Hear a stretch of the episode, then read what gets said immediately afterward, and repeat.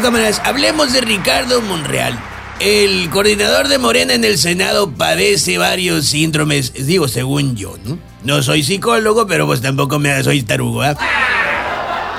El primer síndrome que parece padecer es el síndrome del niño maltratado.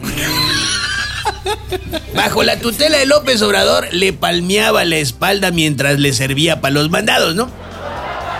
Una vez que vino el destape de las corcholatas, pues entonces, y, que Monreal se apuntó, vino la cintariza para Monreal. Y ya después de que Monreal quedó aislado y tratado como un traidor, vino el síndrome de la culpa. A lo mejor todo lo que el presidente me hizo me, me lo gané y lo merecía, ¿no? Pensaba Monreal.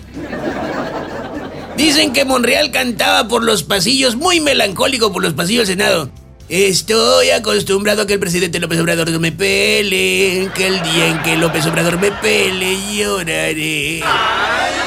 Así de malito para cantar, así de malito se sentía. Y mira, nomás lo invitó a Palacio Nacional aquel viernes negro junto con todos los demás senadores y salió con la convicción de que prefiere que el presidente, en lugar de llamarle desleal, lo pueda tratar como su tapete.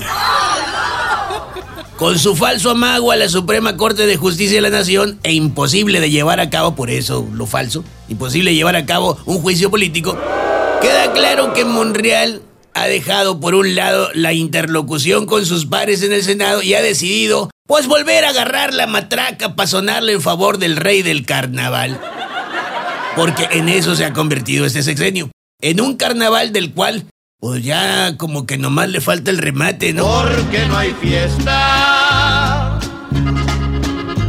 sin un alegre principio y triste final. Mejor dicho, imposible.